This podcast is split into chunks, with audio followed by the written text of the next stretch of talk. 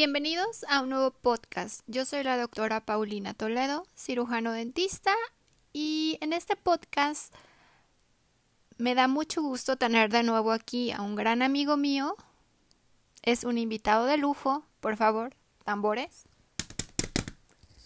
Es el doctor Adalberto Sánchez, que es cirujano maxilofacial y nos va a hablar sobre lo que es la especialidad de cirugía maxilofacial, qué abarca, qué tratamientos abarca esta especialidad y su gran alcance. Vamos con él. Hola Pau, hola Odontoblog, Odontobloggers. ¿Cómo están? Les saluda el doctor Adalberto Sánchez. Soy cirujano maxilofacial. Eh, ya hemos participado por ahí en algunos videos con, con Odontoblog y en esta ocasión pues tenemos la, gran fortuna de, participar ahora haciendo un podcast, lo cual pues agradezco mucho a la doctora Paulina, gran amiga mía de la carrera. Y, y, bueno, el objetivo de este podcast es hablar un poco sobre lo que es mi especialidad. Yo soy cirujano maxilofacial egresado del Hospital Regional Primero de Octubre en la Ciudad de México. Eh, y vamos a ir hablando un poco de los tratamientos que realizamos como cirujanos maxilofaciales y los alcances que podemos tener en el área de la cirugía maxilofacial. Espero sea de su agrado y comenzamos. Ok, pues empecemos. Según la Asociación Americana de Cirugía Oral y Maxilofacial, define la especialidad como los expertos en la cara, en boca y cirugía de maxilares. Entonces, pues esto nos da un amplio rango de trabajo donde pues nos involucramos obviamente con muchas especialidades como oftalmología, eh, otorrino, cirugía plástica, cirugía oncológica de cabeza y cuello, neurocirugía y demás. Entonces esto nos hace una especialidad eh, muy completa con la gran fortuna de poder involucrarnos con los servicios, aprender obviamente y poder dar un mejor manejo a nuestros pacientes. Como ya sabemos y debe de ser así, el trabajo en equipo pues siempre nos va a dar un mucho mejor resultado. Entonces, pues bueno, dentro de, de los tratamientos que generalmente es el más común del, dentro de la cirugía maxilofacial, pues tenemos la cirugía dentoalveolar o la cirugía bucal. Aquí eh, hablamos desde la extracción simple o una extracción convencional de cualquier órgano dental eh, hasta una cirugía de un tercer molar, ¿sí? resolver algunas de las complicaciones que se tienen con respecto a los órganos dentales que llegan a tener una pericoronitis, un absceso periapical eh, o cualquier patología que esté en relación con, los órganos dentales o con alguna estructura de la boca. La mayoría de, de estos procedimientos pues los hacemos con anestesia local, los hacemos en el consultorio Sabemos que obviamente existen pacientes con condiciones especiales que nos hacen recurrir a otros métodos como la sedación consciente o la anestesia general, incluso para pacientes con terceros molares cuando así lo requiere y pues bueno, eh, pedir el apoyo siempre de un anestesiólogo, de un experto que nos esté monitorizando y nos esté apoyando en esa parte de, de los procedimientos. Eh, entonces, eh, bueno, con respecto a la cirugía dentoalveolar, pues eh, hablamos de, de, de terceros molares, de extracciones, biopsias y a lo mejor algún frenillo o manejo de abscesos pequeños, de alguna lesión que se dé en el ápice de alguno de los órganos dentales. entonces, bueno, a pesar de, todo, pues, y que es una parte pequeña de la especialidad, pues es una, zona o una rama muy amplia de la cirugía maxilofacial, donde pues involucramos muchos padecimientos que, que se encuentran dentro de la boca. Algo que también manejamos, que tiene un poco de relación con la cirugía bucal o con la cirugía dentoalveolar, es eh, la colocación de los implantes dentales. Aquí pues sabemos que un implante dental pues, es colocar un, un, aditamento de titanio similar a un tornillo que va sobre, sobre la superficie del hueso y que nos va a sustituir desde la raíz un órgano dental. Personalmente, yo me aboco única y exclusivamente a realizar los procedimientos quirúrgicos, desde colocar un implante eh, unitario, una pieza unitaria, eh, hasta una rehabilitación completa donde hemos hecho eh, colocación de cuatro implantes para una prótesis total o seis implantes. Hemos, aquí obviamente tenemos que abarcar la zona donde vamos a, a colocar hueso, hacer toma de injerto, podemos tomar injertos de el mentón, de la rama ascendente de la mandíbula, de la calota, de la cresta ilíaca.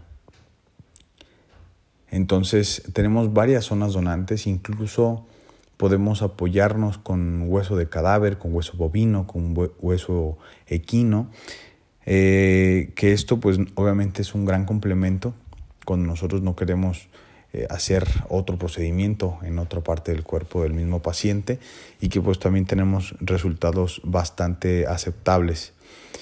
Obviamente aquí lo importante pues es contar también siempre con el apoyo de un rehabilitador que es quien lleva la otra fase, la fase eh, complementaria después de la cirugía y que a fin de cuentas pues es lo que le va a dar la función a los implantes que nosotros estamos colocando. Entonces, eh, esta es una parte importante también y que obviamente pues nos lleva con un, montón de retos que a veces eh, los mismos pacientes eh, pues no tenemos hueso, no tenemos dónde colocar los implantes y pues existen alternativas que nos llegan eh, casos donde podemos eh, utilizar implantes cigomáticos, donde ya colocamos implantes mucho más largos para poder dar una estabilidad mayor y que el paciente pues tenga una prótesis fija, una prótesis que ya no tenga que estarse retirando a cada momento, que tenga una finalidad mucho más estética y mucho más estable el paciente.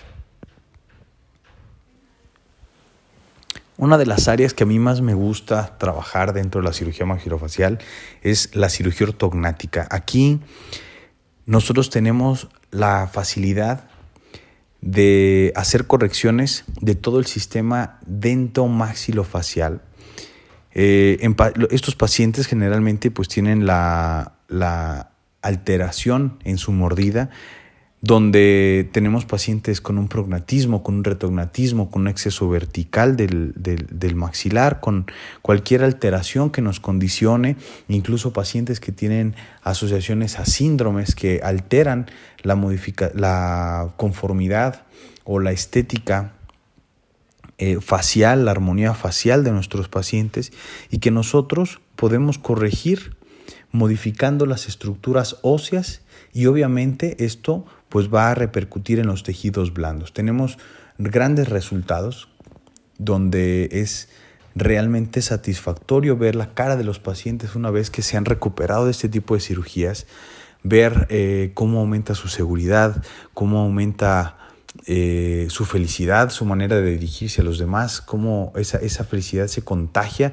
y créeme que a nosotros al ver ese resultado, al ver ese, esa calidad del paciente que, ha mejorado, pues nos genera un gran orgullo, nos ayuda mucho a seguirnos preparando. Actualmente eh, existen muchas herramientas que nos ayudan a hacer este tipo de cirugías con mucho mayor precisión, como es el uso de la cirugía virtual, donde nosotros ya podemos hacer una simulación real de la cirugía con una relación uno a uno en un plano eh, en 3D en la computadora, donde vamos a, determinar exactamente cuántos milímetros vamos a corregir, tanto el maxilar en un sentido antero-posterior para corregir las líneas medias, si tenemos que impactarlos, si tenemos que modificar planos oclusales, corregir la mandíbula, la posición mandibular, llevar una oclusión estable.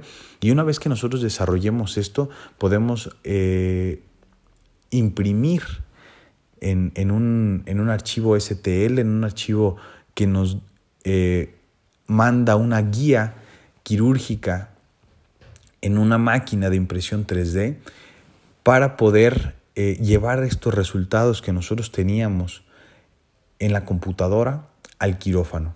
¿sí? También tenemos el uso de las guías quirúrgicas para cortar el maxilar. Esto es una gran ventaja porque pues, nos favorece que el corte que nosotros hicimos en la computadora lo vamos a llevar a quirófano.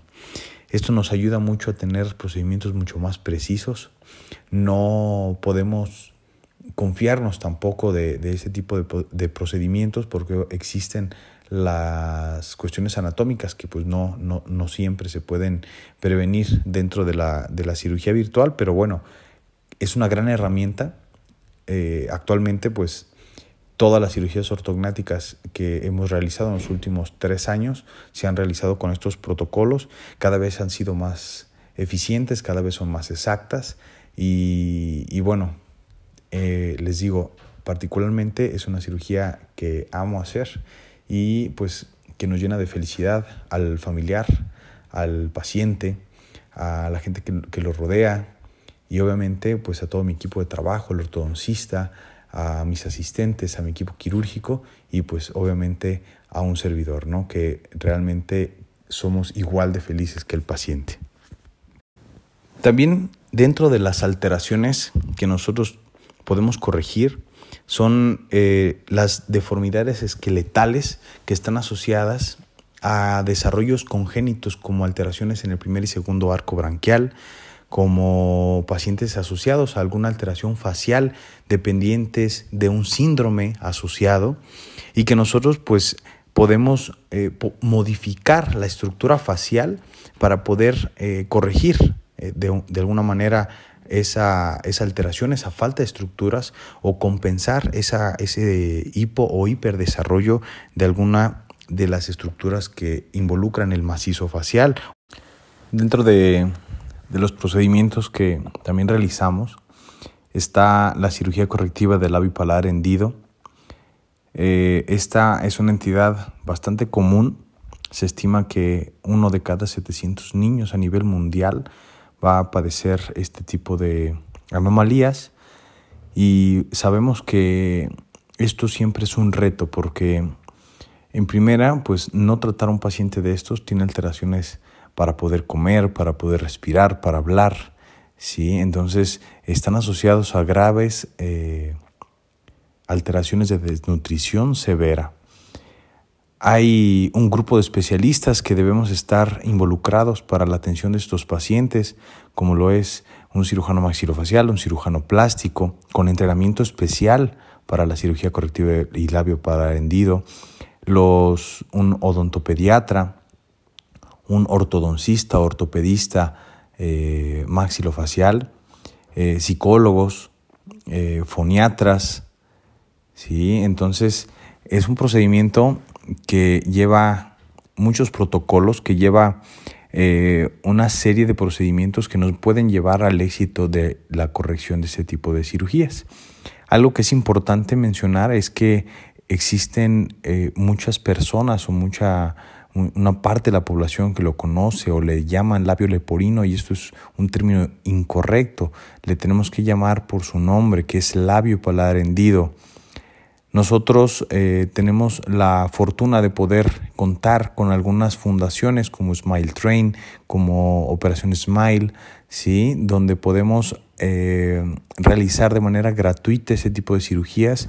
Colaboramos diferentes especialistas dentro de estos protocolos y pues se operan una gran cantidad de niños de manera gratuita a nivel mundial. En México existen más de 30 centros de atención para para este tipo de fundaciones y definitivamente pues es un gran reto, pero una gran satisfacción ver esos niños salir adelante, poder comer, poder hablar y pues es un seguimiento a largo plazo.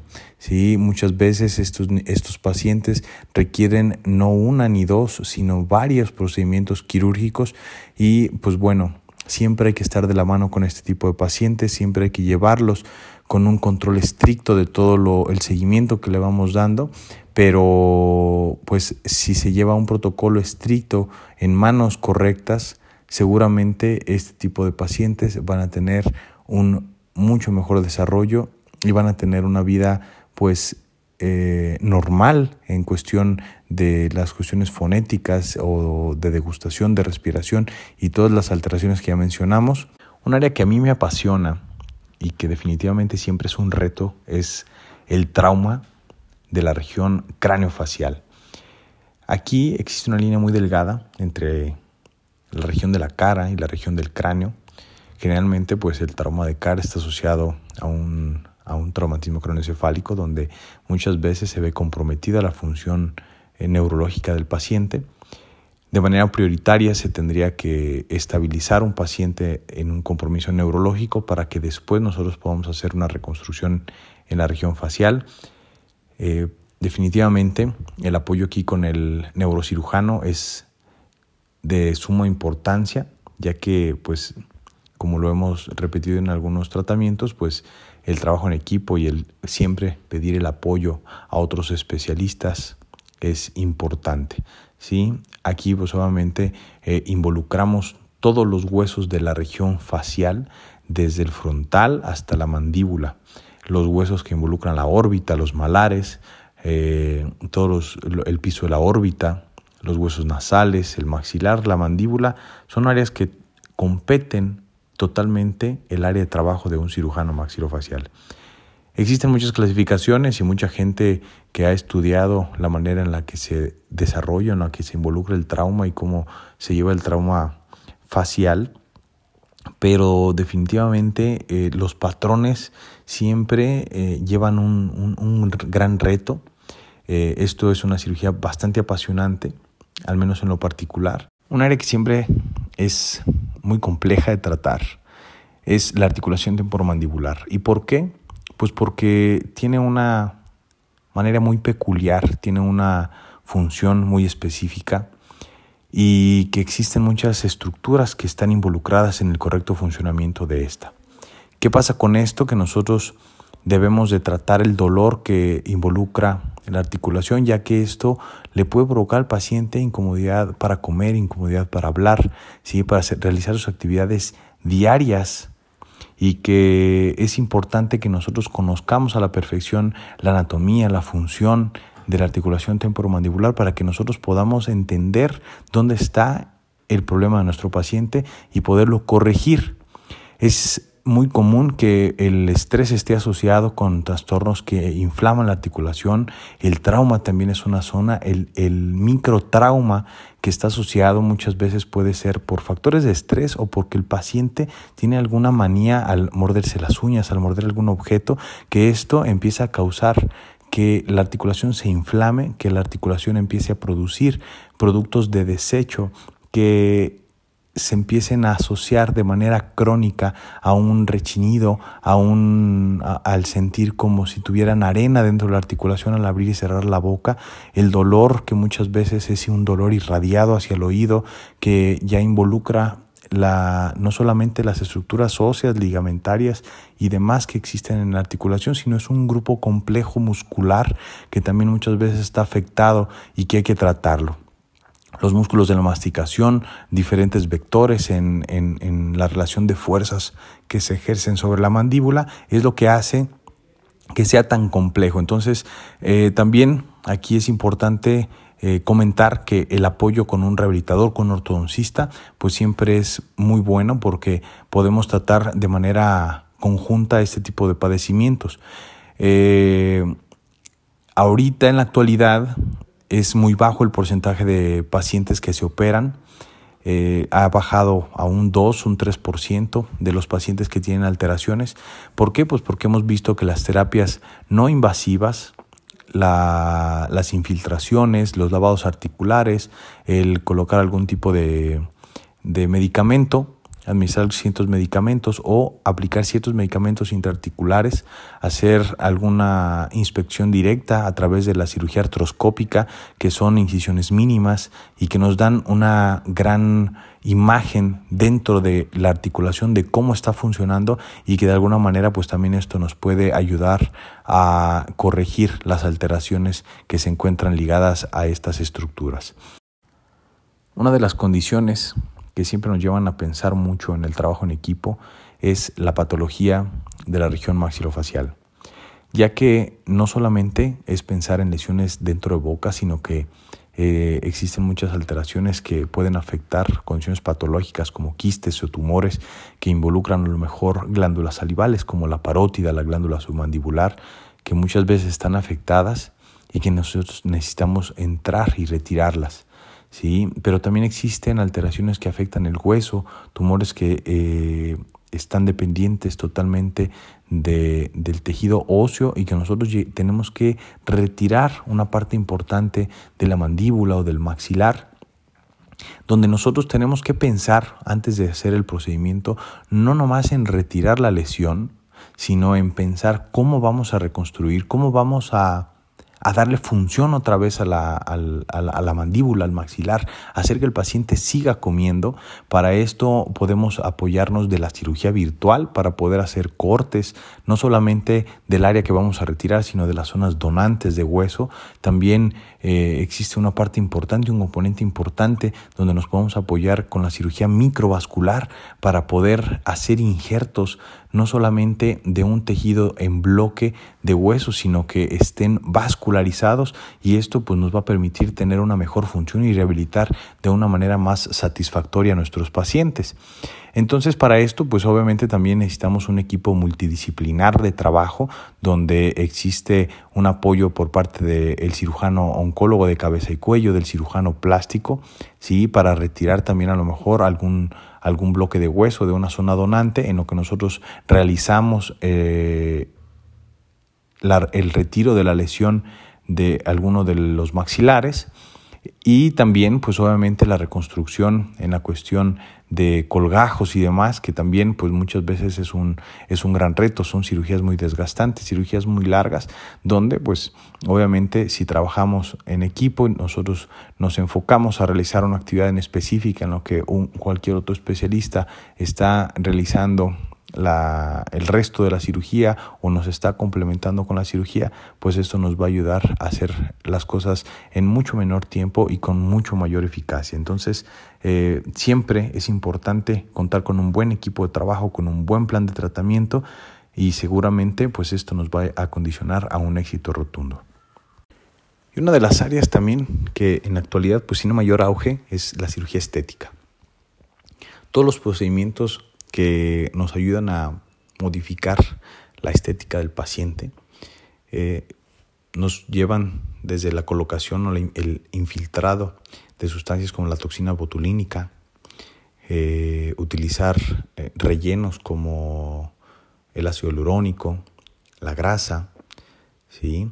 Hasta hacer procedimientos quirúrgicos un poco más complejos, como uno de los más comunes, que es la bichectomía, que es retirar las bolas adiposas de bichat para hacer un perfilamiento facial, hacer una mentoplastía para dar una mayor armonía a la zona del mentón y que pues de manera secundaria también nos ayuda muchas veces a corregir trastornos como el síndrome de apnea obstructiva del sueño, ya que nos mejora la vía aérea o la capacidad que tiene nuestra vía aérea para eh, la, entrada de aire hacia los pulmones.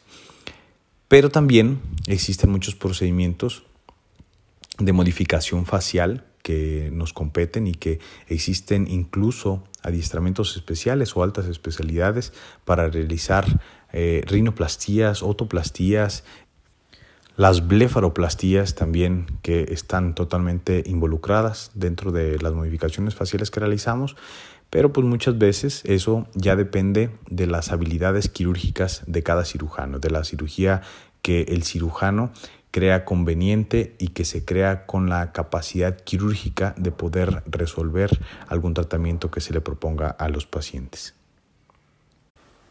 Creo que ya hemos abarcado la mayoría de los procedimientos, casi en su totalidad, de lo que podemos realizar como cirujanos maxilofaciales. Por ahí se deben de estar escapando uno que otro procedimiento. Hay, ha habido casos especiales, extraordinarios, en lo personal, donde en una ocasión un cirujano urólogo me llegó a pedir si podía retirar una parte de la mucosa de la boca para hacer una reconstrucción en el, en el pene de un paciente, un paciente que había tenido una lesión y que tenía que reconstruir y pues por la similitud con la mucosa, el paciente pues podía ser una zona donante la, la, boca. Entonces, pues bueno, son, son situaciones que salen de nuestros eh, procedimientos de rutina, por decirlo de alguna manera.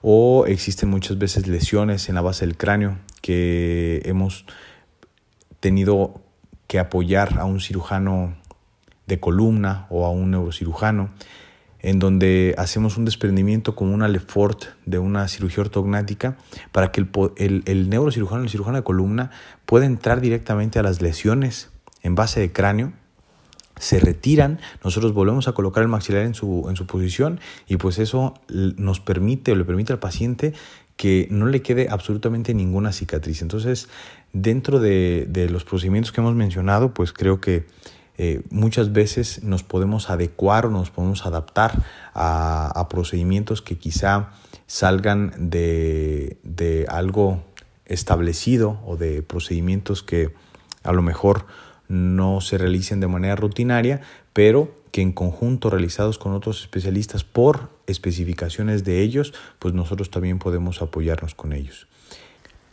Bueno, no me queda más que agradecerte, Pau, agradecer a Ontoblog agradecerles a todos ustedes, odontobloggers, que estuvieron con nosotros, estuvieron conmigo a lo largo de este, de este audio, de este blog que, realizamos con mucho amor, con mucho cariño.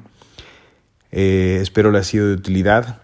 De, de, cualquier manera, pues estamos a sus órdenes en redes sociales para tratar de contestar a lo mejor alguna pregunta en específico de apoyo, ¿sí? si en algún momento llegan a necesitar algún, algún apoyo bibliográfico o algo que podamos nosotros tener en, nuestro, en nuestra biblioteca, pues con mucho gusto podemos hacerles eh, el envío de algún artículo. Eh, pues tenemos el apoyo de ahí de Odontoblog en, en su página y pues en, en las diferentes plataformas donde Llegamos a subir algunos casos clínicos, como es mi página de Facebook, mi página de Instagram. Eh, ahí me puedo encontrar como doctor Sánchez Maxilofacial y pues ahí también podemos resolver unas, algunas dudas o algunas situaciones de manera personal. Trato de estar siempre al pendiente de, de mis seguidores, de la gente que está al pendiente de mis publicaciones y de contestarles de manera personal con alguna situación que tengan y que podamos apoyarles siempre con mucho gusto. Un gran saludo para todos, muchísimas gracias. Gracias Pau, gracias a todo tu equipo de trabajo, muchas felicidades por esta etapa donde estás haciendo los blogs y pues estamos en contacto, espero encontrarlos pronto y muchísimas gracias. Hasta luego. No olviden seguirlo y en sus redes sociales y también lo pueden contactar en sus redes sociales que es Instagram, está como dr.sánchez.maxilofacial y en Facebook lo encuentran como cirugía oral y maxilofacial doctora Alberto Sánchez. Muchísimas gracias por darte el tiempo para este podcast, este doctor y gran amigo mío.